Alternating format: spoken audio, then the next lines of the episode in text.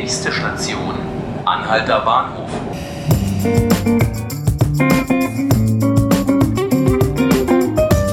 Hallo und willkommen zu 5 Minuten Berlin, dem Tagesspiegel Podcast. Ich bin Johannes Bockenheimer und mit mir vor dem Mikrofon steht heute meine Kollegin Ronja Ringelstein. Hallo Ronja. Hallo Johannes. In der Berliner Justiz klemmt das an allen Ecken und Enden, hast du geschrieben. Es gibt zu wenig Platz in den Gebäuden, zu wenig Personal äh, für äh, zu viele Strafverfahren. Und äh, wie wir alle wahrscheinlich noch von Anfang des Jahres ähm, äh, in Erinnerung haben, sind unsere Gefängnisse auch alles andere als ausbruchssicher. Ronja, ähm, es gibt allerdings nicht nur Probleme mit dem Strafvollzug, sondern auch die Gerichte wurden lange Zeit vernachlässigt. Justizsenator Dirk Behrendt will deshalb jetzt viel Geld investieren. Über welche Summe sprechen wir denn? Es wurde jetzt ein sogenanntes Sicherheitsrahmenkonzept entwickelt, das aus dem Hause Behrendt stammt, also der Justiz, äh, Senatsjustizverwaltung. Und ähm, zwar sprechen wir da über eine Summe von 19 Millionen Euro. Die hat auch der Hauptausschuss schon freigegeben aus den Sivana, aus dem Sivana-Topf, also dem landeseigenen Investitionsfonds. Wofür wird der Löwenanteil der Summe denn eingesetzt? Also der Löwenanteil von dieser Summe wird ähm, für bauliche Maßnahmen eingesetzt, denn unsere Gerichte sind alle unterschiedlich alt und es gibt zum Beispiel bislang keine Mindeststandards und einheitliche Mindeststandards, die in ganz Berlin für jedes Gericht und Gerichtsgebäude gelten. Ähm, das soll jetzt mit diesem Konzept geändert werden. Das ist halt deshalb ganz spannend, weil unsere Gerichtsgebäude, wenn man die kennt, zum Beispiel das Kammergericht, das ähm, äh, ist wunderschön und äh, trotzdem ist es natürlich, ist es ein altes Gebäude, unterschiedliche Gerichte haben unterschiedlich viel Platz. Zum Beispiel, dass du durchgehst und du hast dann diese, diese Durchleuchtungsmöglichkeiten, dass eben Menschen keine verbotenen Gegenstände mit in die Gebäude bringen können. Diese Umbaumaßnahmen, um die Sicherheit zu gewähren, die werden wohl das meiste Geld davon fressen.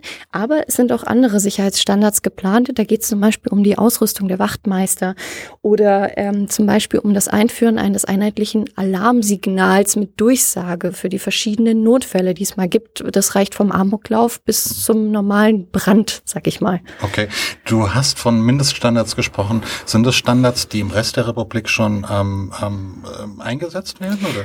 Also ähm, auch aus dem Sicherheitsrahmenkonzept, das ist durchaus selbstkritisch aufgeschrieben auf den ungefähr 100 Seiten, die es umfasst, zumindest der, Vor ähm, der Entwurf dieses Sicherheitsrahmenkonzepts, der uns, äh, also dem Tagesspiegel vorliegt äh, sind sie durchaus selbstkritisch, denn sie sagen, dass Berlin einfach das nicht hat. Andere Bundesländer haben einheitliche Standards und jetzt will man hier ähm, quasi zügig vorankommen und das vereinheitlichen. Okay.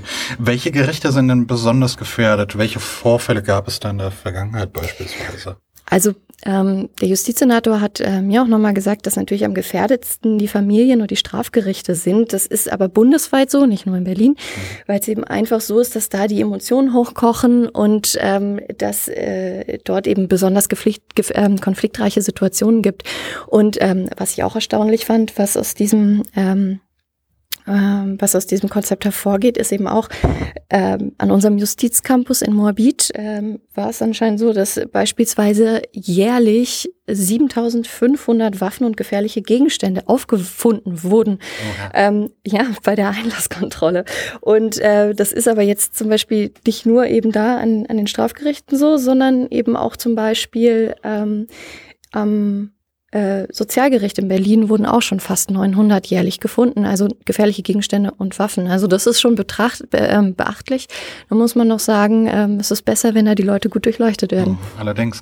Ähm, 19 Millionen Euro, das, das klingt nach einer großen Summe, auf, auf zum, zumindest äh, wenn man es zum ersten Mal hört. Naja, Glaubst du denn, ja. dass das reicht ähm, mittelfristig, um, um, um Berliner Gerichte sicherer zu machen oder auf, auf den Bundesstandard anzuheben? Also wo, was natürlich möglich ist, sind jetzt diese Maßnahmen, wie zum Beispiel, dass die Wachtmeister die gleichen Schutzsicher, äh, Durchschuss, also die gleichen Schutzwesten bekommen wie unsere Berliner Polizei zum Beispiel. Ähm, und die sollen noch mit Schlagstücken ausge, ähm, äh, ausgestattet werden.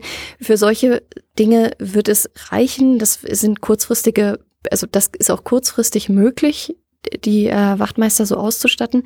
Ähm, ich denke dann zum Beispiel, wenn es dann darum geht, durchschusssichere Türen überall anzubringen, vor allem wenn es eben Glasfassaden an, an Gerichten gibt und so weiter, wird es wahrscheinlich auch noch möglich sein. Aber es gibt massive bauliche Änderungen, die notwendig sind. Also jetzt so ein Beispiel am Landgericht ähm, müssen in Modulbauweise ähm, zum Beispiel zwei Sicherheitssäle auch gebaut werden. Das, dafür sind ungefähr 3,5 Millionen veranschlagt. Ähm, oder auch ähm, am Kammergericht ähm, sind insgesamt ähm, vier Millionen veranschlagt für den Umbau. Wenn dann mal was passiert und in Berlin hört man ja ab und zu wird es schwieriger mit dem Bau, dann kann das teurer werden. Auch da hat Behrendt schon gesagt, er hofft stark, dass die 19 Millionen reichen werden, aber ganz sicher kann man da nicht sein. Bangen und hoffen in Berlin. Also. so Ronja, Ronja, vielen Dank, dass du dir die Zeit genommen hast. Sehr das gern. waren fünf Minuten Berlin.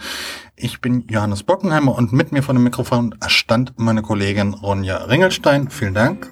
Danke auch. Ähm, alle Folgen des Podcasts finden Sie online unter tagesspiegel.de slash podcast. Abonnieren können Sie uns auf iTunes und auf Spotify. Vielen Dank fürs Zuhören.